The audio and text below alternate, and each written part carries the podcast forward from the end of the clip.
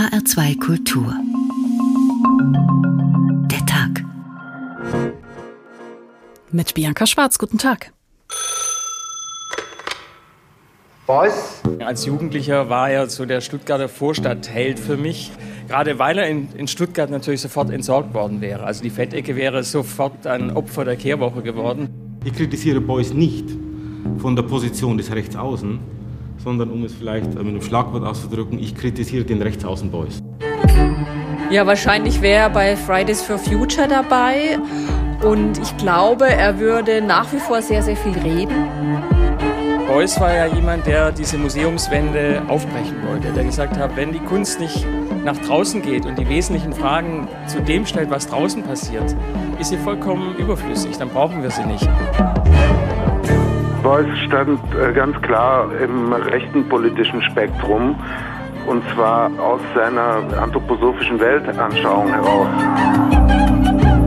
Sie sind im Krieg abgestürzt, 43 mit Ihrem Flugzeug, und haben gesagt, seither zieht's da oben. Eigentlich habe ich einen Dachschaden. Richtig. Er war ein bisschen so ausgeflippter Typ, ne? aber was er gemacht hat, fand ich klasse für seine Zeit. Als er noch gelebt hat, hat Joseph Beuys die künstlerischen Diskussionen bestimmt. Jeder Mensch ist ein Künstler, das ist zu seinem wichtigsten Zitat geworden. Kunst für alle und von allen, Kunst aus einer freien, demokratischen Gesellschaft heraus, das war der Ansporn für sein Schaffen. 35 Jahre nach seinem Tod sorgt die immer differenziertere Betrachtung der politischen Person Beuys für Diskussionen. Warum hat er sich zum Beispiel nie von seiner NS-Zeit distanziert? Hm. Dabei war er auch Vorreiter eines Ökopluralismus. Greta Thunberg, meinen Beuys-Kenner, würde er heute wahrscheinlich feiern. Und Joseph Beuys wäre heute 100 Jahre alt geworden. An ihm kann man sich immer noch abarbeiten. Filz, Fett und Volkstümelei, was bleibt von Beuys? So haben wir diesen Tag genannt und wir werden versuchen, uns ihm auf verschiedenen Ebenen anzunähern. Wir sprechen über Beuys mit einem Weggefährten, einem Kunsthistoriker, einem Musikwissenschaftler und mit dem Künstler Jonathan Mese, der vielleicht in der deutschen Kunstszene noch am ehesten in seine Fußstapfen getreten ist, wenn man das überhaupt so formulieren kann. Ein Schnelldurchlauf durch die Geschichte von Joseph Beuys, jetzt von Claudia Dichter. Nee, nee, nee, nee, nee. Das würde Beuys wohl sagen, wenn man ihn fragen würde, ob sein Werk heute noch aktuell ist. Joseph Beuys war Überzeugungstäter mit Leib und Seele. Er hat sich nicht darum geschert, ob seine Ideen auf Spott und Unverständnis stießen. Ob er nun in einer Performance anderen die Füße wusch, im Rahmen der Dokumenta 7000 Eichen in Kassel pflanzte oder mit einem Kojoten mehrere Tage lang in einer New Yorker Galerie zusammenlebte, Kunst war Leben und Leben war Kunst für Joseph Beuys und gleichzeitig ein aktives Gestalten der Gesellschaft und unserer Zukunft, auch wenn seine rituellen Aktionen, Installationen und Objekte aus Fett, Filz, Wachs oder Kupfer auf viele mehr als befremdlich wirkten. Nun muss ich allerdings sagen, dass ich es nicht als Aufgabe der Kunst ansehe, etwas zu machen, was man verstehen kann. Die Kunst hat eben die Aufgabe der Erweckung der kreativen Zentren, die im Menschen noch schlummern. Für Beuys war jeder Mensch ein Künstler, egal ob Müllmann, Arzt, Ingenieur oder Landwirt. Sein erweiterter Kunstbegriff schließt alle Bereiche ein. Jeder soll im Rahmen seiner Interessen und Möglichkeiten seine Fähigkeiten entfalten und wirksam werden. Das zählt. Das ist ganz unabhängig, in welchem Beruf man sich verschleißt. Aber verschleißen muss man sich. Das hat Beuys getan. Ob als Künstler, als Lehrer an der Düsseldorfer Kunstakademie oder als unermüdlicher Kommunikator. Dabei war sein Leben auch von Krisen gezeichnet. Geboren in Krefeld, aufgewachsen bei Kleve am Niederrhein, interessierte er sich schon früh für Kunst und Naturwissenschaften, war in der Hitlerjugend, meldete sich freiwillig zur Luftwaffe. 1944 stürzte er mit seiner Stucker über der Krim ab, überlebte schwer verletzt. Ein Trauma, das er zum Mythos umdeutete. Tataren hätten ihn gefunden und gerettet, mit Fett eingerieben, in Filz gehüllt. Is that true? True is the event during the war. Trotzdem, die Geschichte wurde zur Legende und Beuys hat seine Liebe für Fett und Filz damit begründet. Diese Materialien, ebenso wie Honig und Kupfer, waren für ihn Energiespeicher, das Fett kann seinen Aggregatzustand ändern und symbolisiert so die Möglichkeit zur Transformation. Davon ahnte der Hausmeister, der 1986, einige Monate nach Beuys Tod, seine Fettecke in der Düsseldorfer Kunstakademie wegkratzte, nichts. Auch ein anderes Kunstwerk von Beuys ist irrtümlich zerstört worden. eine Kinderbadewanne, auch sie mit Fett beschmiert, mit Pflastern, Mullbinden und Kupferdrähten ausgestattet. Zwei Frauen hatten sie in Unkenntnis sauber gemacht. Beuys entspannter Kommentar dazu: Das war eigentlich nur ein Versicherungsfall. Dann werden Gutachter gefragt und die haben gesagt, es hat einen Zeitwert von 180.000 Mark. Der Mann, der einerseits immer nur in Jeans, weißem Hemd, Anglerweste und Filzhut rumlief, andererseits aber Bentley fuhr, war wohl der öffentlichste Künstler, den es je im deutschen Kunstbetrieb gab. Neben zarten Tuschezeichnungen von Hase oder Hirschkuh, spektakulären Aktionen und tonnenschweren Skulpturen hat er mit allen das Gespräch gesucht und sich politisch eingemischt, ob als Gründungsmitglied der Grünen oder Befürworter von Volksabstimmungen. Dass Josef Beuys sich 100 Tage auf die Dokumenta setzt, Dokumenta 5 1972, und das Büro für direkte Demokratie durch Volksabstimmung eröffnet, das ist mutig und hatte aber eine Initialfunktion, weil ich glaube, daraus ist die gesamte direkte Demokratiebewegung hier in Deutschland entstanden. Sagt Claudia Niert vom Verein Mehr Demokratie. Also er hat eigentlich der Zeit wirklich vorausgegriffen. Joseph Beuys, der komplexe Charakterkopf. Und wenn man versuchen will, seine Kunst und vor allem auch seine Motivation, die Gesellschaft zu bewegen, irgendwie besser zu verstehen, dann muss man sich mit seinen Ideen von Menschen und Gesellschaft auseinandersetzen und die sind komplex. Da erhoffe ich mir jetzt Hilfe von Johannes Stüttgen. Johannes Stüttgen ist Künstler, Aktivist und ehemaliger Meisterschüler von Joseph Beuys und er hat über viele Jahrzehnte eng mit ihm zusammengearbeitet. Guten Abend. Hallo, grüße Sie, Frau Banker. Frau Schwarz. Geht beides. okay. Stüttgen, wie erinnern Sie sich denn an die erste Begegnung mit Josef Beuys? Ja, diese Erinnerung, die ist bei mir immer gegenwärtig. Es war eine öffentliche äh, Sitzung in der Kunstakademie in Düsseldorf. In der Klasse Beuys waren sehr viele Menschen versammelt. Und unter denen saß dann auch Josef Beuys, den ich da zum ersten Mal gesehen habe. Und da hatte ich eine Eingebung, die ist ganz geheimnisvoll gewesen, denn ich hatte die Eingebung, das ist ein Mensch. Ganz einfach. Jetzt fragen Sie mich nicht, äh, was das bedeutet hat, aber plötzlich hatte ich die Eingebung, das ist ein Mensch. Nicht, obwohl ja alle anderen sind ja sowieso Menschen, ich auch. Aber das hat bei mir richtig reingehauen. Also einer wie alle anderen auch und trotzdem einer, der rausgefallen ist. Ja, als würde der Mensch aus mindestens zwei verschiedenen Ebenen bestehen, vielleicht sogar noch aus mehreren Ebenen. Wir bekommen immer die normale Ebene mit und plötzlich bricht etwas ein wie die Idee Mensch, die dann jemand verkörpert. Ein großes Geheimnis und eine große Kraft, die da rüberkam. Mhm. Ich finde das interessant, wie Sie das beschreiben, gerade deswegen, weil es Beuys ja wichtig war, auf die Menschen als Ganzes, als solches einzuwirken, also aktiv etwas zu verändern. Ja. Und um den Ansatz richtig zu verstehen von Beuys, müssen ja. wir vielleicht mal über diesen Begriff soziale Plastik beziehungsweise soziale Skulptur sprechen. Können Sie das erklären? Eigentlich ist in der Idee Mensch und auch in der Arbeit von Beuys immer die Aussage, du bist Mensch, also musst du Mensch werden.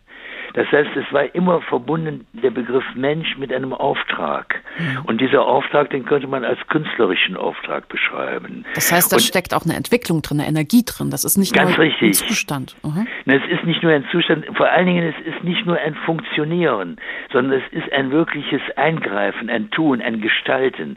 Das heißt, die soziale Plastik ist das für den Menschen bestimmte Kunstwerk, das der Mensch hier auf der Erde errichten muss. An einem Kunstwerk, an dem jeder Mensch teilnimmt, an seiner Stelle, wo er sich befindet. Aber natürlich immer mit der Idee, es muss erst ein Kunstwerk werden. Denn es ist noch lange keins. Da sind wir ja sofort bei diesem wahrscheinlich der meistzitierte Satz von Beuys, jeder Mensch ist ein Künstler. Wenn, so wie Sie das jetzt sagen, heißt das, jeder Mensch hat eben auch diesen Auftrag. Ja, richtig. Den Auftrag, auf der Erde menschliche Verhältnisse zu schaffen. Johannes Stücklen, ich glaube, jetzt kann ich das zum ersten Mal richtig greifen, ne? was, was damit wirklich gemeint ist, ne? weil dieser Satz, jeder Mensch ist ein Künstler, das klingt natürlich erstmal toll, ja, aber das kann man ja so vielfältig aufladen. Ich, ja, ich, ich muss wieder unterbrechen.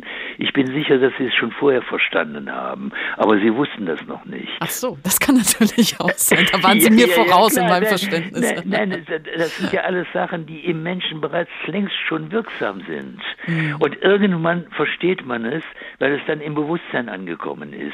Und wir sind eigentlich dafür da, uns gegenseitig dabei zu helfen, diese Dinge, die in uns wirken, zum Bewusstsein zu bringen. Und dann erkennen wir es plötzlich wieder und dann sind wir im Zustand der Freiheit. Herr Stüttgen, Sie fahren ja äh, quasi im Geiste von Beuys, sage ich jetzt mal, seit 1987 und auch noch bis heute mit einem Omnibus als Infomobil quer durch Deutschland, der Omnibus für direkte Demokratie. Und dann sprechen Sie eben mit Menschen wahrscheinlich genau über das, was wir gerade durchexerziert haben, ne? also auch über direkte Demokratie durch Volksabstimmung. Ich habe den Omnibus gemeinsam mit Brigitte Kränkers begründet, aber der Omnibus wird ja gefahren von Werner Küppers und, und seiner kleinen Mannschaft und die genau machen das, was Sie jetzt gerade gesagt haben. Und ich bin zwischendurch auch mal dabei bei Veranstaltungen, äh, wo es dann um die direkte Demokratie geht. Wir stehen heute an dem Punkt, wo die Demokratie, wenn sie nicht zugrunde gehen soll, in jeden Einzelnen hineingelegt werden muss. Und das ist nicht getan mit bloßen Wahlen schon gar nicht mit Wahlen von Parteien oder Personenwahlen, sondern wir müssen dieses Prinzip ergänzen durch Abstimmungen. Also das ist der nächste Schritt, der jetzt zu tun ist. Wieso war denn diese Partizipation aller Menschen für Beuys so wichtig? Ich meine, der hätte ja auch sich einfach als Künstler hinstellen können, an dem man, an dem man sich reibt und abarbeitet, aber er wollte ja tatsächlich die ja, Leute eben. mitnehmen. Ja, ja, genau, aber das ist ja der entscheidende Punkt. Beuys hat ja in der Entwicklung der Kunst einen ganz bestimmten Wendepunkt markiert. Er hat die Kunst auf eine ganz neue Ebene gebracht, und zwar im Ganzen. Das heißt, seine Innovationen fielen nicht einfach nur in der Kunst statt, wie das ja heute in der Moderne der Fall ist, sondern er hat die Kunst im Ganzen auf ein neues Level gebracht. Und zwar in die Höhe und in die Tiefe. Er hat die Kunstdimension erweitert in die Tiefe der menschlichen Seele und in die Höhe des Anspruchs, den man Globalisierung nennt. Ich kann mir vorstellen, dass, dass Beuys, wäre er heute noch am Leben, ein Riesenfan wäre von Social Media, oder? Also von dieser Möglichkeit über Facebook und Twitter und was weiß ich ja, ja, teilzuhaben und mitzuargumentieren. Ja, aber selbstverständlich. Er war ja Mitbegründer der Grünen. Wir waren ja Mitbegründer der Grünen. Mhm. Und Beuys war derjenige, der als allererstes einen Computer bei den Grünen zum Einsatz gebracht hat. Gegen den Widerstand der Grünen damals. Ich habe das ja miterlebt. Das war hier in Düsseldorf und in seinem Raum, im Atelierraum in der Kunstakademie in Düsseldorf, wurde der erste Computer aufgebaut. Das war damals eine Riesenmaschine. Und die Grünen haben sich mit Händen und Füßen dagegen gewehrt damals. Das klingt lustig, aber es ist so. Ja, also aus heutiger Sicht klingt es wirklich witzig, ne? Aber ja, ich kann mir vorstellen, Beuys hätte die sozialen Medien nicht nur gefeiert, sondern er wäre auch richtig gut darin gewesen. Ne? ja, ja, richtig. Da er konnte damit umgehen. Er ist einer der wenigen gewesen, die wirklich mit den sozialen Medien umgehen konnte. Übrigens vergleichbar wie Andy Warhol. Mhm. der ja auch ein König der Medien war. Und dieses Königtum müssen wir alle erst erlernen. Nicht das Instrument der Medien steht uns zur Verfügung, aber jetzt ist es an der Zeit, damit auch zu lernen, umzugehen. Und zwar königlich. Johannes Stuttgen, ich würde Sie zum Abschluss bitten, noch eine kleine Zeitreise mit mir zu machen. Ja. Wir hören jetzt nämlich als nächstes einen Ausschnitt aus Ja, ja, ja, ja, ja. Nee, nee, nee, nee, nee. Ja, ja schön. Und Sie waren ja dabei, als das entstanden ist. Erz ja, ja. Erzählen Sie uns, wie das war. ja, ja, das war ein wunderbares kleines Konzert dass Josef Beuys, Henning Christiansen, der dänische Komponist und mit dem er viele zusammengearbeitet hat, und eben auch ich aufgeführt haben. Und der Ursprung war der, dass Beuys nämlich einmal bei einer Beerdigung teilgenommen hat und zurückkam und ungeheuer fröhlich war und sagte, sagte zu mir, Johannes, weißt du, was ich da erlebt habe, wenn du dann in das Restaurant gehst nach dem Be Begräbnis und die sitzen alle bei Kaffee und Kuchen, dann hörst du immer nur ja, ja, ja, ja, ja. nee, nee, nee, nee, nee. Und der Boss hat sich darüber so äh, fröhlich geäußert, dass er sagte, daraus müssen wir ein kleines Konzert machen, eine kleine Symphonie. Nicht Ja und Nein, das ist ja Yin und Yang, das ist dunkel und hell, das ist eigentlich die Dualität. jetzt einmal in eine Musik hineingebracht, nicht? Man könnte es fast äh, den Gesang des Niederrheiners nennen. Denn der Niederrheiner ist ja auch Flachländer, nicht? Wo, von dem Beuys mal gesagt hat, er muss seine Berge selber bauen. Johannes Stüttgen, das hören wir uns jetzt an. Ja, ja, ja, ja, ja, nee, ja, nee, wunderbar, nee, nee. schön, freue ich mich. Und danach sprechen wir mit einem Musikwissenschaftler über Beuys als Musiker. Ich danke Ihnen für Ihre Zeit, Herr Stüttgen. Okay, danke, tschüss. Ja, ja, ja, ja, ja.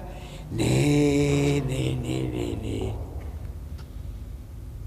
Ja, ja, ja, ja, ja. Nee, nee, nee, nee, nee. Ja, ja, ja, ja, ja. Nee, nee. Nee, nee, nee, nee, nee. Ja, ja, ja, ja, ja. Nee, nee, nee, nee, nee. Ja, ja, ja, ja, ja. Nee, nee, nee, nee, nee. Ja, ja, ja, ja, ja. Nee, nee, nee, nee, nee. Ja, ja, ja, ja, ja. Nee, nee, nee, nee, nee. Ja, ja, ja, ja, ja. Nee, nee, nee, nee, nee. Nee, nee, nee, nee, nee, nee, nee. Ja, ja, ja. Man ja, muss ja. einfach grinsen, wenn man das hört. Filz, Fett und Volkstümelei. Was bleibt von Beuys? So heißt der Tag heute.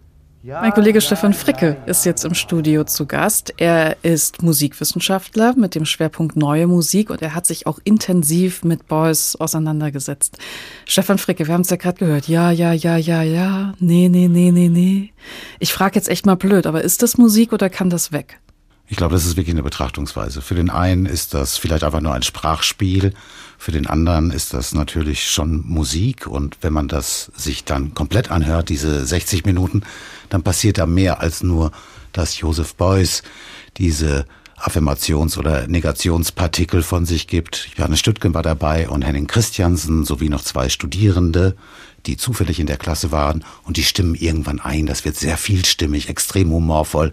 Ja, wenn wir das jetzt auch ableiern, ja, ja, ja, ne, ne, ne, dann können wir da schon Musik rausmachen muss auch dazu sagen, wir haben ja jetzt nur einen kurzen Ausschnitt gehört. Das war ja im, im Original über eine Stunde, glaube ich. Ungefähr eine Stunde, ja. Und je länger ich gehört habe, ähm, desto meditativer war das auf mich in der Wirkung. Ne? Also es, es, es, hat dann schon, man wartet auf das nächste Ja, ja, ja und nee, nee, nee und wie es denn intoniert ist. Ne? Und dann steckt da vielleicht tatsächlich nochmal dieser musikalische Gedanke drin. Das ist eine unglaubliche Farbigkeit, die muss man erstmal hinkriegen. Die haben auch nur einen Durchlauf gemacht, das Band lief und dann war es auch fertig in dieser Aktion oder einer Performance avant la lettre ja, Beuys sprach immer von Aktion, die anderen sprachen später von Performances. Ja, das ist musikalisch, auf jeden Fall, für mich. Wenn wir über Beuys als Musiker sprechen, dann müssen wir vielleicht auch mal über seinen ähm, Definitionsbegriff von Musik eigentlich sprechen. Sie haben da einen Interviewausschnitt mitgebracht. Er hat sowas gegeben wie eine Definition. Wann und wo ist das denn gewesen? Das war im Club 2, einer sehr prominenten Talkrunde, die im ORF, im österreichischen Fernsehen gelaufen ist. Und an diesem Tag waren unter anderem eben Joseph Beuys geladen und George Ligeti, der berühmte Komponist. Und es geht darum, ja, wer ist jetzt eigentlich ein Musiker? Ist jeder ein Musiker? Ist jeder ein Künstler? Und Beuys sagt in Abwandlung seines berühmtesten Satzes, jeder Mensch ist Künstler, eben jeden Satz, jeder Mensch ist Musiker. Und das bezieht er auf Sprechen. Und Sprechen ist für Beuys, glaube ich, das erste Instrument gewesen. Das ist doch Musik, Herr Ligeti. Ein Mensch, der spricht, artikuliert. Ja, das ist Im klar. Raum mit, So, einem, mit einem Klang. Ja, ja, Und das Sprechen des Menschen sollten wir allmählich auch einmal als, als, seine, als seine elementare Fähigkeit verstehen lernen, dass jeder Mensch ein Musiker ist. Dass jeder ja, Mensch ein tönendes Wesen ist, ein Instrument ist. Und dass, dass die Inhalte seines Denkens oder seines Fühlens zum Ausdruck bringen, kommen können. Ich habe aber auch das Gefühl, er setzt ja diesen weiten Begriff an. Er hat ja Klavier, gespielt? Ich setze es mal so ein bisschen in Anführungszeichen, weil er konnte Klavier spielen, aber er hat selten Klavier gespielt. Was hat er denn stattdessen damit gemacht? Beuys hat das Klavier in Filz eingehüllt. Beuys hat etwas gespielt, hat es dann markiert, das berühmte Revolutionsklavier von 1969. Das ist bestückt mit roten Rosen und roten Nelken, also sowieso florale Symbole von linker Politik. Hat bestimmte Tasten auf der Tastatur markiert, in grün, mit Kreuzen, Zeichen, Symbole, die man lesen kann, so dass wer das versteht, das Kulturmöbel, Klavier, also Kulturmusikmöbel, wie ein Tresor, der äh, Musikgeschichte in sich trägt, jetzt eine andere Trägerwelle von Musik stumm freigibt, die in uns dann klingen kann. Und das möglicherweise sind die Revolutionslieder von welcher Revolution auch immer. Ne? Das ist auf jeden Fall nicht die friedliche Revolution von 89 gewesen, weil 20 Jahre früher, aber eigentlich doch, es steckt drin. Und dieses Klavier ist, wenn ich mich jetzt richtig erinnere, auch das Klavier gewesen, was in seinem Klassenraum in der Düsseldorfer Akademie lange, lange stand, wo er irgendwas gemacht hat und dann ist es transformiert worden eben zu dieser Skulptur oder, wenn man im Beuyschen Jargon bleiben will, schon so etwas wie einer Vorstufe der sozialen Plastik. Was war denn die schottische Sinfonie? Da hört man ja tatsächlich Klavier, auch über einen längeren Zeitraum, aber auch hier, er spielt es nicht. Hier spielt er kein Klavier, das stimmt. Das war eine Aktion in Edinburgh, die eigentlich Celtic und dann schottische Symphonie heißt. Beuys war dort mit Henning Christiansen, der am meisten für ihn die Kompositionen geschrieben hat, wenn er Kompositionen brauchte. Klammer auf, Namjoon Pike war sein Improvisationspartner, wenn er improvisieren wollte. So, die sind jetzt in Edinburgh in der, im College of Art, haben ein Klavier bestellt, ich glaube ein Blüthner-Flügel, also renommierte Marke und klar, wie das immer so ist, wenn irgendwo ein Pianoforte steht, da muss auch nochmal ein Klavierstimmer vorbeikommen, der hat gestimmt. Und dann kam Beuys die Idee, Mensch, Henning, nimm das doch mal auf. Und diese Stimmungsübungen, dieses äh, Umtemperieren in unsere Stimmung, Klammer auf, die nächste Klammer, das Klavier ist das bestverstimmte Instrument der Welt, ja, damit alles so toll ist, wie wir das haben wollen. Nein, diese Annäherung des schottischen Stimmers Klavierstimmers, die fixiert er auf Band, das dauert ungefähr so 45 Minuten und das wird dann nachher die bei der eigentlichen Aktion die akustische Trägerwelle für das gesamte Objekt. Und das Klavier steht da einfach nur rum. Es wird nicht mehr gebraucht.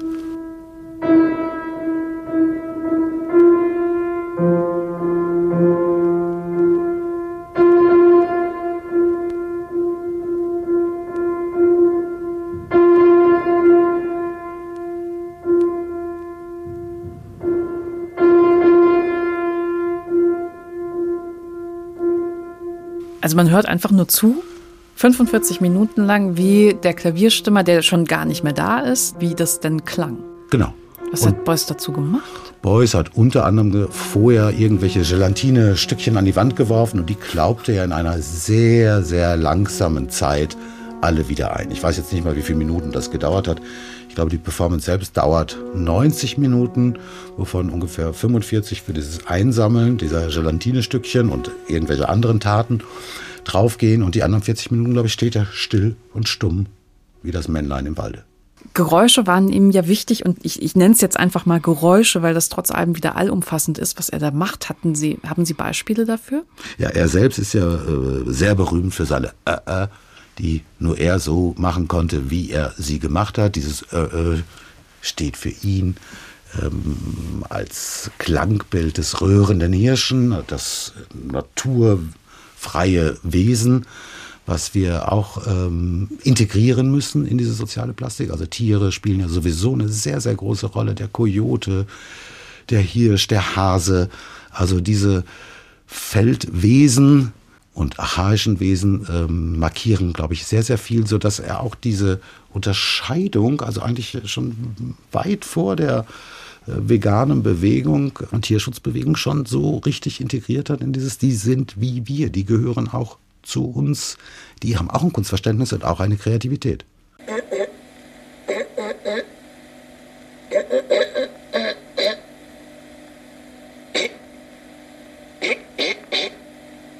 Er hat ja auch weitreichende Rechte für Tiere und Pflanzen gefordert. Ne? Da sind wir ja eigentlich so ein bisschen bei diesem Gedanken, er ist ein Vorreiter des Ökopluralismus auch gewesen.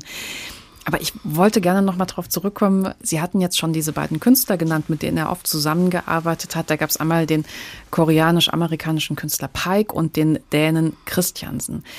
Lassen Sie uns doch bitte mal noch ein Beispiel anhören, wo Pike und Beuys zusammenkommen. Das Stück heißt Coyote 3 und bevor wir da reinhören, für das volle Verständnis, müssten wir jetzt noch wissen, Stefan Fricke, was es mit dem Schweinefleisch auf sich hat. Ja, der Beuys wird gleich mehrmals äh, Fleisch sagen, auf Englisch. Und Schweinefleisch wird ganz, ganz oft kommen. Beethoven wird erwähnt, Bach wird erwähnt, Mozart wird erwähnt. Und immer in dieser Kombination mit Fleisch, mit Schweinefleisch. Ja, was könnte das bedeuten? Dass wir die klassische Musik konsumieren wie Schweinefleisch, also auf jeden Fall viel zu viel davon zu uns nehmen? Oder ist es was ganz anderes gemeint doch mal dahinter? Ich weiß nicht. Also ich bin irgendwann mal, das habe ich nicht von Beuys, aber durch einen Zufall, Erik Satie, der älter ist, der auch viel geschrieben hat, nicht nur Musik, eben auch Texte geschrieben hat, der hat mal so eine fiktive Frage in den Raum gestellt. Eine einfache Frage. Was ziehen Sie vor? Klassische Musik oder Schweinefleisch? Es kann sein, dass der Beuys das notiert hat, aber ich glaube, er will einfach uns auch befreien von Tradition oder falschem Traditionsverständnis. Ja, konsumieren wir doch was anderes, konsumieren wir doch ein bisschen mehr die Gegenwart. Gucken wir doch mehr, was macht Jonathan Mese oder was machen andere Performance-Künstler derzeit. Aber das Gros unserer Gesellschaft guckt immer gerne, was Kunst anbelangt, Musik anbelangt, noch mehr in die Vergangenheit zurück und nicht ins Jetzt oder vielleicht sogar mit einer Vision nach morgen. Jonathan Mese sprechen wir zum Ende dieser Stunde ja auch noch über Beuys, aber so klingt Coyote 3 Schweinefleisch zusammen mit Pike. Bach, Beat, gleich Mozart, Beat, gleich Mozart, Beat, gleich Mozart, Beat, gleich Mozart, Beat, gleich Beethoven, Beat, gleich Beethoven, Beat, gleich Beethoven, Beat, gleich Beethoven, Beat, gleich Beethoven, Beat, gleich Beethoven, Meat, Schweinefleisch, Schweinefleisch, Beethoven, Meat, Fleisch, Schweinefleisch, Schweinefleisch, Beethoven, Meat, Fleisch, Beethoven, Meat, Fleisch, Schweinefleisch, Bach, Meat, Fleisch, Bach, Meat, Fleisch. Wie wir Beuys in dieser Facette als Musiker in Erinnerung behalten werden, das lässt sich ja eigentlich kaum vorhersagen. Aber Stefan Fricke, vielleicht noch zum Abschluss. Es gibt ein Stück, das tatsächlich aus allen anderen herausfällt. Was wir bisher gehört haben, das sind ja sehr experimentelle Umgänge mit Klang, mit Geräusch, mit Musik, mit Ton, mit Instrument. Im besten Sinne würde ich jetzt mal sagen, gefällige Popmusik wäre im Gegensatz dazu Sonne statt Reagan. Also nicht Regen, sondern es geht um Präsident Reagan. Was ist denn die Entstehungsgeschichte von diesem Stück? Wir sind in der Zeit der Friedensbewegung, also Anfang der 80er Jahre. Der Song ist 1982 entstanden. Text nicht von Beuys, Musik nicht von Beuys, aber Beuys singt den, Beuys macht den prominent. Und der NATO-Doppelbeschluss steht eben an, also der Westen wird bewaffnet. Ronald Reagan kommt nach Bonn zum NATO-Gipfel und das ist der Auftakt einer großen, irrsinnig großen ähm, Demonstration. 400.000 Leute sind, glaube ich, in den Bonner Rheinwiesen damals gewesen. 83 sind es dann noch mehr, 1,3 Millionen. Ja, und da singt Beuys diesen Song. Der wollte was machen, der wollte äh, was tun und hat Kontakt aufgenommen zu den Leuten von BAP, die aber nicht als BAP-Leute dort auftreten dürfen, war Wolfgang Niedecken als äh, Gründer der Band und Frontmann war absolut dagegen, aber die haben es trotzdem gemacht, diese Mucke, äh, diese Gelegenheitsmusik. Erfolgreich, waren in der ARD-Show, es wurde sehr schnell eine Single gepresst, die hat sich auch verkauft, sowohl die signierte Ausgabe von Boys natürlich auf dem Kunstmarkt und die andere, ja, die findet man auch heute noch mal auf dem Flohmarkt, aber das Lied kennt viele bis heute. Hört man einmal, vergisst man nie, komischer Reim, singen kann der Boys da nicht so richtig, was er da an, anstrebt. Aber es hat eine Wirkung und für ihn, glaube ich, ist das ganz klar natürlich ein politisches Bekenntnis gewesen dagegen, also gegen die Bewaffnung, in der eben auch das Kriegspotenzial steckt. Und wenn man den Song ganz hört, ist es nicht nur gegen Ronald Reagan, sondern es benennt auch die gleiche Freude eines möglich künftigen Kämpfens auf der Ostseite.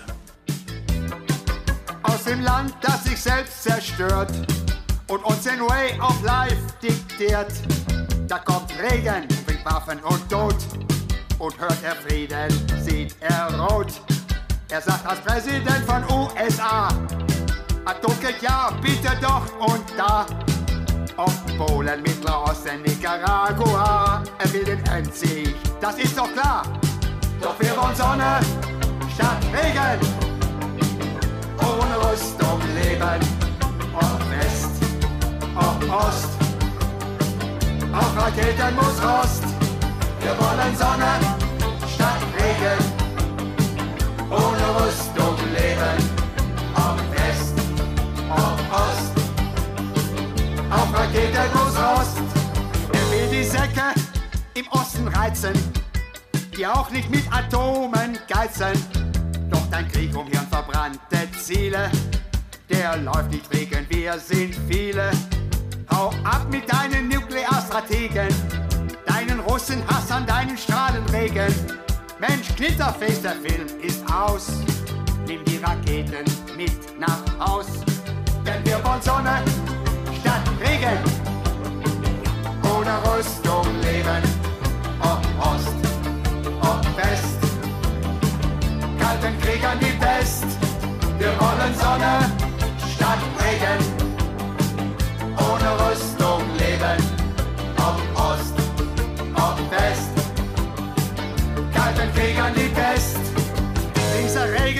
Mann der Rüstungsindustrie, but the people of the States don't want it nie. Und den wahren Frieden wird's erst geben, wenn alle Menschen ohne Waffen leben. Wir wollen Sonne statt Regen, ohne Rüstung leben, ob West ob Ost. Auf Raketen muss Rost. Wir wollen Sonne statt Regen. Ohne Rüstung Ost, ob West. Kalten Krieg an die Fest. Wir wollen Sonne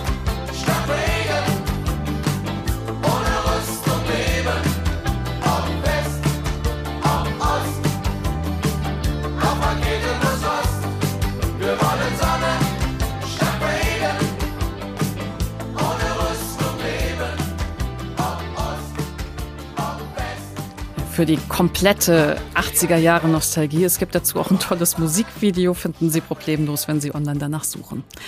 Ja, so hat Joseph Beuys gesungen. Sonne statt Reagan. Filz, Fett und Volkstümelei, was bleibt von Beuys? So heißt der Tag heute. Bisher haben wir den musikalischen Beuys betrachtet und den Beuys, der die Gesellschaft aktivieren wollte. Und jetzt schauen wir auf den politischen Beuys, denn der wird in den letzten Jahren auch immer kontroverser diskutiert. Hans-Dieter Huber ist Kunsthistoriker. Er hat sich intensiv mit Beuys auseinandergesetzt und als Hochschullehrer auch diverse Seminare zu Beuys gegeben. Guten Abend. Guten Abend, Frau Schwarz. Herr Huber, Sie sagen ja, Sie haben sich durch Beuys durchgefressen. Sie haben seine Reden, seine Interviews analysiert und Sie plädieren dafür, ja. Beuys neu zu bewerten. Konkret werfen Sie ihm eigentlich vor, dass er sich nie von seiner NS-Vergangenheit distanziert habe. Und ich zitiere Sie mal, Herr Huber. Das Werk muss man als Visualisierung einer rechtskonservativen, antidemokratischen und anthroposophisch verquassten Gesellschaftsutopie verstehen.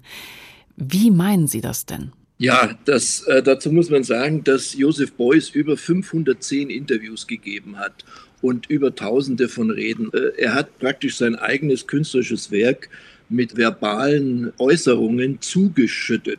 Und ich bin davon überzeugt, dass man diesen Sprachschrott der also tonnenschwer über dem Werk liegt, dass man den erstmal wegräumen muss. Man muss Beuys vor Beuys schützen. Man muss Beuys ohne Beuys äh, sich die Werke einmal anschauen. Und dann würden wir vielleicht einen neuen Blick auf sein Werk finden. Herr Huber, lassen Sie uns mal ein bisschen konkreter werden an der Stelle. Also es geht Ihnen ja um Beuys existenzielle Verbindung mit Rudolf Steiner, um seine Nähe zu völkischem Gedankengut, aber eben auch darum, äh, mit welchen Personen er sich umgeben hat. Ja, das ist schockierend. Das kam spätestens 2013 durch die sehr sorgfältig recherchierte Biografie von Hans-Peter Riegel hervor, dass sich Beuys mehrfach mit ehemaligen SA- und SS-Leuten umgeben hat, die für ihn auch Texte verfasst und Reden geschrieben haben. An erster Stelle der Schwiegervater von Eva Beuys, Hermann Burmbach, war SA-Mitglied und Gaudozentenführer im Nationalsozialistischen Deutschen Dozentenbund. Er hat eine Rasselehre verfasst, wurde dann von den englischen Besatzungsbehörden als wichtiger nationalsozialistischer Funktionsträger eingestuft und von der Uni Bonn verwiesen. Aber nach 1948 gelangte er seltsamerweise doch wieder an die Uni. Dann haben wir Karl Fastabend, der Mitglied der SA war und in der SS Mitglied war. Und er wurde in der Organisation für direkte Demokratie durch Volksabstimmung der zweite Vorsitzende nach Josef Beuys. Und es gibt Fotos von der Documenta 1972, der Documenta 5, wo man dauernd Karl Fastabend neben Beuys sitzen sieht. Mhm. Und er war Beuys wichtigster politischer Mitarbeiter und auch Verfasser und Mitunterzeichner der politischen Papiere der Organisation für direkte Volksabstimmung. Dann haben wir auch noch den August Hausleiter, der Schriftleiter des rassistischen, antisemitischen Fränkischen Kuriers war, mit dem er zusammen 1976 für die AUD, die Aktionsgemeinschaft unabhängiger Deutscher, kandidiert hat. Mhm. Und äh, Klaus Steg hat ihn damals darauf hingewiesen, dass er da doch mit einer ziemlich rechtslastigen Truppe unterwegs sei und meinte dann aber, Beuys war nicht zu irritieren davon. Ja. Hm. Auf der anderen Seite trifft er sich ja aber auch mit Menschen wie Rudi Dutschke. Ne? Er, er hat ja, ja, versucht, die Gesellschaft weiterzudenken durch direkte Demokratie, freie genau. Bildung. Wie passt das denn alles zusammen? Also ich habe lange gebraucht, um das zu verstehen, aber ich glaube jetzt mittlerweile, dass es ihm völlig egal war ob jemand ein Rechtsextremist war, ein, ein, grüner Ökologe, ein Anthroposoph oder ein Linksradikaler. Solange er bereit war, an seiner Idee der sozialen Plastik und der Veränderung der Gesellschaft im Sinne seiner Vorstellungen, also Abschaffung der Parteien, direkte Volksabstimmungen und so weiter mitzuarbeiten, glaube ich, war ihm das einfach schlicht egal. Hm. Sie sagen, er hat sich nie von, von seiner NS-Zeit distanziert, aber sind Sie auch der Meinung, er hätte das verharmlost? Ja, eindeutig. Also es gibt mindestens zwei Zitate über Hitler, wo er sagt, Hitler war ein Künstler, ein Aktivist, nur leider hat er eben seine schöpferische Begabung negativ gebraucht. Oder an einer anderen Stelle hat er gesagt, Hitler ist nicht schuld, sondern die Intellektuellen und Universitätsprofessoren. Was also auch, wenn man die Geschichte kennt, kompletter, verquaster Schmarren ist, ja. Oder auch seine eigene Hitlerjugend hat er idealisiert. Also das hätte er toll gefunden. Das wären ideale Bedingungen gewesen, um sich auszuleben.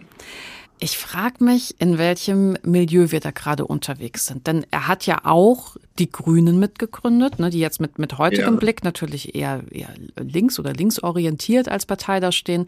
Aber zu Gründungszeiten ähm, gab es da ja durchaus auch völkische Strömungen, oder? Ja, auf alle Fälle. Also die grüne Bewegung war bei ihrer Gründungszeit ein Sammelbecken von rechtsnationalen bis hin zu dem kommunistischen Bund Westdeutschland, der sich 1975 auflöste und mit Parteienbeschluss geschlossen in die Partei der Grünen überging. Also Leute wie Bütikofer, Winfried Kretschmann oder auch Jürgen Trittin äh, kamen aus dem kommunistischen Bund Westdeutschland aber es waren eben auch eine ganze Anzahl an Rechtspopulisten oder Rechtsradikalen dabei, wie eben Baldur Springmann oder Werner Vogel, die dann eben aber später sehr schnell aus der Partei entfernt wurden. Herr Huber, was ich so zum, zum Abschluss von unserem Gespräch gerne noch wissen möchte. Ganze neue, andere Betrachtungsweise von Beuys. Ich habe äh, durchaus den Eindruck, es geht Ihnen ja eigentlich gar nicht darum, da jetzt draufzuschlagen. Was macht das denn emotional mit Ihnen? Ja, also äh, es arbeitet in mir. Beuys war für mich als Student ein sehr, sehr wichtiger Künstler. Und ich würde mal sagen, meine Generation, das sind die Leute, die 1953 geboren sind, äh, haben sich alle sehr intensiv mit Beuys auseinandergesetzt. Das war der große Block, den wir abarbeiten mussten, um selbst eine eigene Position zu beziehen. Und von daher ist es schon sehr enttäuschend, dann 40 Jahre später zu erfahren, dass wir da arglistig getäuscht wurden. Aber als historisch denkender Wissenschaftler bin ich davon überzeugt, dass wir die historische Wahrheit auf den Tisch legen müssen und auch die Familie Beuys, die bisher wenigen, nur ganz wenigen überhaupt Einblick in den Nachlass gegeben hat, wäre sehr gut beraten, wenn sie proaktiv von sich aus selbst den Nachlass und die Archive für alle Forscher öffnen würde. Beispiel für mich wäre die Aufarbeitung der nationalsozialistischen Vergangenheit von Emil Nolde. Da kam der Anstoß ja auch aus der Stiftung in Seebüll und die Aufstellung in Berlin, die war ein sehr gutes Beispiel dafür, wie man mit so etwas umgehen kann. Sowas ist dringend notwendig für Beuys und sowas wünsche ich mir. Hans-Dieter Huber, ich danke Ihnen ganz herzlich für Ihre Zeit und dafür, dass Sie auch diese Facette, wenn es darum geht, Beuys mittlerweile als historische Figur zu betrachten, auch nochmal reingebracht haben in unsere Sendung. Vielen Dank. Ja, danke auch Ihnen. Eine der wichtigsten Ausstellungen zu Beuys findet sich in Hessen, der Block Beuys im Hessischen Landesmuseum Darmstadt. Jan Tussing stellt ihn vor. Schamane oder Scharlatan. An Josef Beuys scheiden sich die Geister. Halb verschimmelte Blutwürste, Boxhandschuhe auf silberner Filmspule oder Kupferplatten auf gestapelten Filzmatten. Vor genau 50 Jahren schuf Josef Beuys für das Landesmuseum Darmstadt ein Ensemble von Objekten, die auf den ersten Blick aussehen wie die Rückstände eines schamanischen Rituals.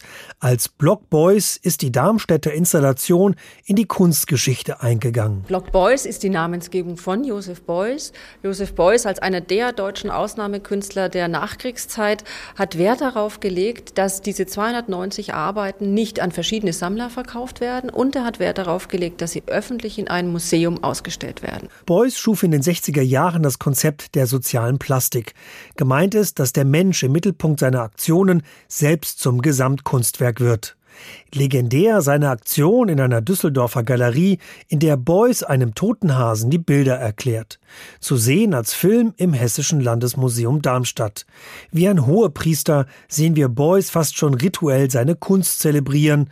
Die Zuschauer dagegen wurden gar nicht in die Galerie gelassen. Die durften nur durch das Schaufenster reingucken.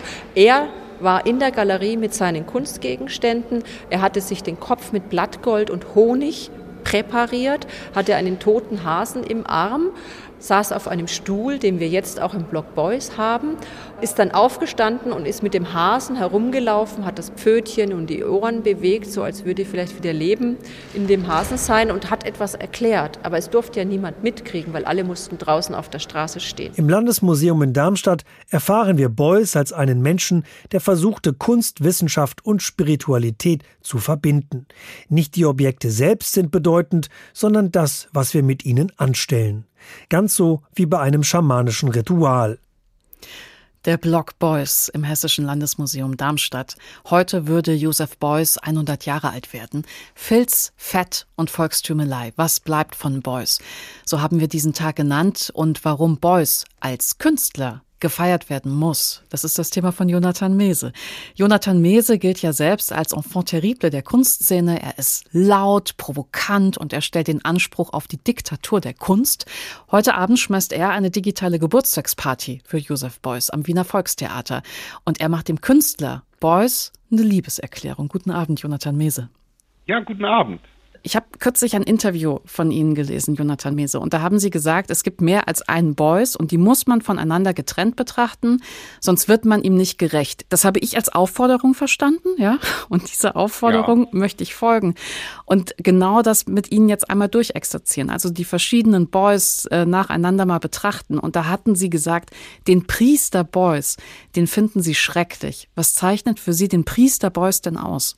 Der Priester Beuys, der war auf Menschenfang aus, also der wollte Seelen fangen und der wollte halt Mitläufer züchten und Beuys-Jünger. Und das macht man in der Kunst nicht. Man darf Menschen nicht benutzen und auch, auch nicht Gehirn waschen und auch nicht äh, in eine Sekte formieren, sondern man muss sie frei laufen lassen.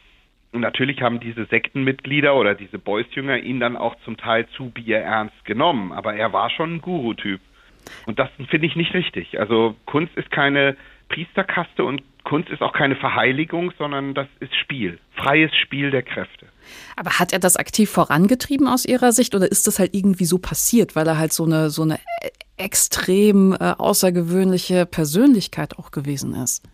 Er war schon eine extrem charismatische Persönlichkeit, aber er hätte auch Nein sagen können. Also so wie Monty Python. Also man hm. sagt einfach Nein. Also man, äh, man möchte nicht angehimmelt werden, man möchte nicht gelobhudelt werden, man möchte diese Klaköre nicht. Das sa sage ich übrigens auch. Ähm, also wenn mir jemand zu nahe kommt, dann äh, sage ich nein. Deshalb werde ich auch kein Lehrer, weil ich kann das nicht ab.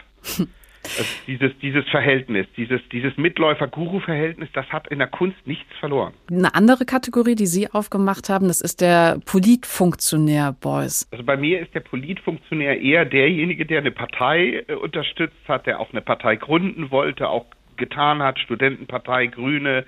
Und äh, ähm, das macht man als Künstler nicht, weil man man darf die Kunst der Politik nicht unterjubeln. Also man hat gegen Politik in dem Sinne keine Chance, weil die absorbiert einen sofort. Eine bessere Politik gibt es nicht oder eine richtige Partei. Wir können nicht Deutschland in eine politische Partei stecken. Das funktioniert nicht mehr. Wir brauchen in keinen Parteienstaat. Wir brauchen das Gesamtkunstwerk Deutschland. Das wollte wiederum Beuys. Also dieses politische Engagement, das ist für die Katz. Das, das funktioniert nicht. Das beschädigt die Kunst. Die Kunst muss frei sein. Man darf sich nicht vor einen politischen Karren spannen lassen, auch wenn man es gut gemeint hat. Die Politik ist zu schrecklich. Da kann man nichts holen. Dazu, zumal so eine Partei natürlich auch jederzeit ihre Ausrichtung irgendwie ändern und anpassen kann und dann steht man da mit seinen Überzeugungen und Prinzipien. Genau. Und daran ist Beuys ja auch in dem Sinne dann gescheitert. Er hat ja dann auch erkannt, dass es falsch ist. Und dann sind wir natürlich, Jonathan Mese, beim Künstler Beuys. Und den finden Sie einfach nur geil. Wieso? Also den Künstler Beuys finde ich grandios, das ist für mich eine Granate. Auch der junge Beuys speziell, den fand ich wahnsinnig.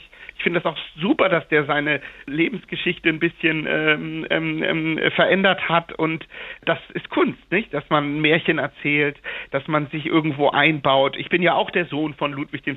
von Bayern oder ich bin der Sohn von, von Richard Wagner oder so. Also das sind ja Sachen, die man so in die Welt setzt. Das sind künstlerische Positionen oder ich liebe Pippi Langstrumpf. Ich bin wahrscheinlich der Bruder von ihr. Ähm, auch in meiner Funktion als Künstler außer Rand und Band sein. Nicht? Also ich finde die Erfindung der eigenen Biografie wunderbar. Da meinen Sie diese Tatarenlegende mit? Ja, die Tatarenlegende scheint ja erfunden äh, zu sein, aber ist ja wunderbar. Die passt ja zu seinem Material, die passt zu seiner Geschichte. Da hat er eine äh, wunderbare Geschichte erzählt, an der wir uns auch abarbeiten können und Filz und Material. Wie er mit diesen Materialien umgegangen ist, ist ja grandios, ist ganz toll. Er hat es nur ein bisschen zu heilig gemacht. Also Material ist nicht heilig. Kunst entheiligt eigentlich alles. Ich habe mich gefragt, ob es eine Ebene gibt, auf der ähm, Beuys sie, also vielleicht nicht beeinflusst, aber vielleicht doch beeindruckt hat. Sie sind ja zum Beispiel beide super Performer und da sehr, sehr laut und gehen nach vorne, sehr proaktiv. Ja, also ich liebe das Offensive in ihm, ich liebe die Uniform, sein markantes Gesicht, dass er sich für nichts zu schade war, dass er totale Kunst wollte, auch dass er äh, natürlich keine Zensur wollte. Er war schon ganz prima und wunderbar. Er ist nur in der Politik und mit der Religion irgendwie eine Ehe eingegangen und die, die endet in der Katastrophe. Da kannst du nichts erreichen und dieses Mehrheiten schaffen bringt auch nichts in der Kunst. Man ist immer ein einzelner Kämpfer und man ist immer the fool on the hill, man ist immer äh, irgendwie im Abseits. Als Künstler steht man immer im Abseits, aber er war laut, das fand ich auch super. Er hat viel gelacht. Das finde ich auch toll. Er war aber auch mal schweigsam. Er hat ja diese schweigsamen Aktionen gemacht. Da war er übrigens am besten. Wenn er mit dem Kojoten war oder wenn er alleine agiert hat mit Material, da war er fantastisch. Ganz hermetisch. Da habe also das liebe ich, das anzugucken. Da, da bin ich wie in Trance, da bin ich wie in einem Traum, wie in, einem, in einer Sehnsucht. Wenn er zu viel gefallen wollte und zu viele Leute erreichen, mitnehmen wollte, dann wurde er nicht so gut. Wenn man jetzt mal Beuys in seiner Zeit betrachtet und Sie, Jonathan Mese, in Ihrer Zeit betrachtet, war es für Beuys einfacher, Aufmerksamkeit außerhalb von dieser Kunstbubble zu bekommen, als es für Sie heute ist? Es war für ihn 100 Millionen Milliardenfach einfacher. Ja. Wieso? Ja, weil ähm, wir gerade so an Nullpunkten waren. 1945 war gelaufen. Also da konnte man schon wieder richtig reinhauen und ähm, auch was bringen. Jetzt ist alles so verwässert, eh. Ne? Also jetzt sind wir nicht mehr im Aufbruch.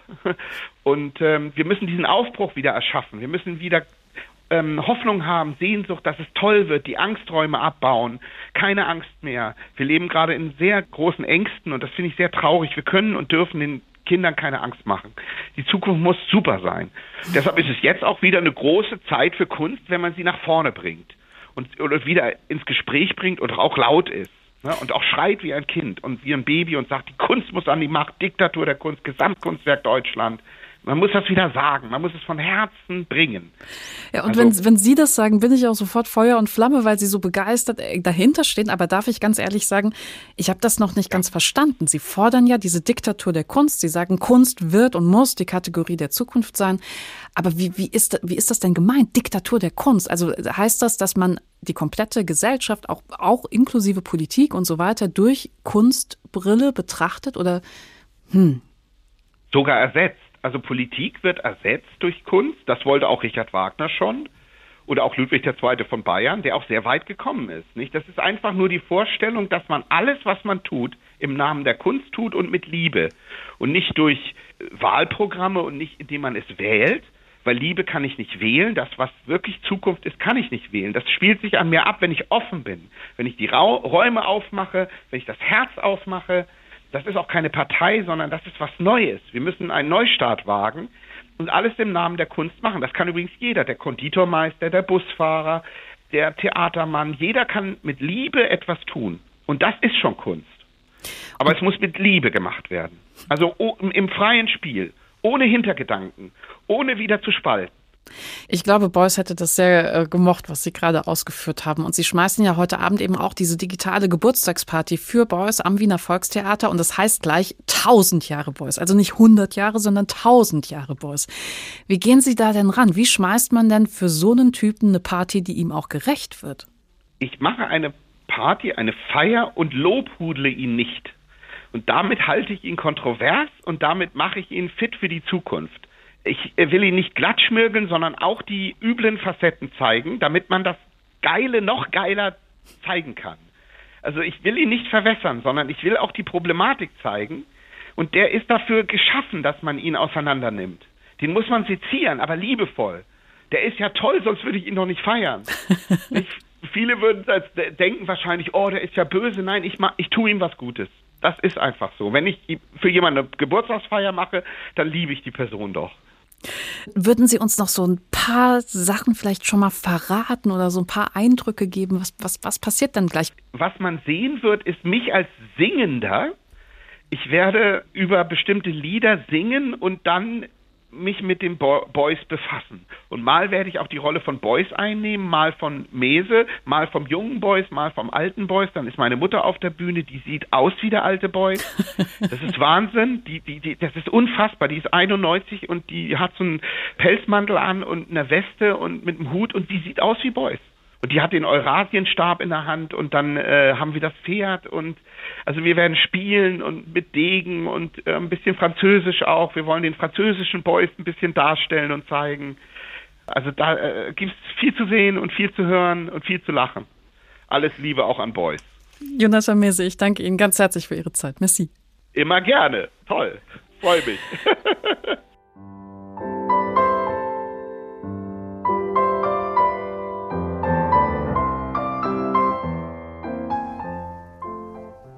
Das war der Tag heute zum 100. Geburtstag von Joseph Beuys. Und da kann man zum Ende festhalten, er war eine komplexe, kontroverse Persönlichkeit, zu Lebzeiten schon schwer zu greifen. Und er hat uns so viel Material geliefert im Laufe seines Lebens, dass uns die Auseinandersetzung mit dem Menschen, Beuys, auch noch einige Dekaden lang beschäftigen kann. Wie schmerzhaft diese Auseinandersetzung am Ende ausfallen könnte, das lässt sich wohl erst abschließend sagen, wenn sein Nachlass freigegeben wird. Unsere Sendung gibt es als Podcast auf hr2.de und in der ARD Audiothek. Mein Name ist Bianca Schwarz. Ihnen noch einen entspannten Abend.